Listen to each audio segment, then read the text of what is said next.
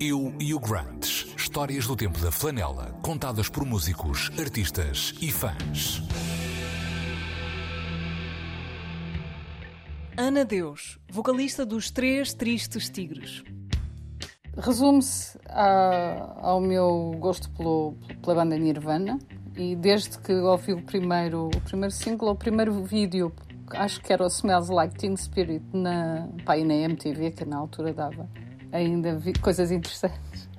E lembro-me de ficar super eh, entusiasmada e admirada com o som e com a imagem também. E com a figura do, do Kurt Cobain, que também era muito, ah pá, muito, sei lá, muito carismático, muito forte, ao mesmo tempo negligente, não era assim com aquele ar, com aquele ar meio. com a camisola do Freddy Krueger, tipo.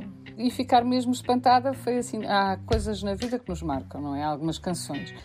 E lembro-me, pai, de três ou quatro, uma delas foi essa. Aquela cena agressiva e romântica ao mesmo tempo. Era uma diferença colossal em relação a tudo o que tinha ouvido até então.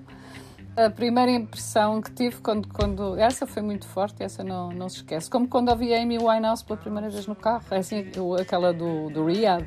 Há assim canções que nós ouvimos uma vez e que ficamos logo que é uau, que é isto?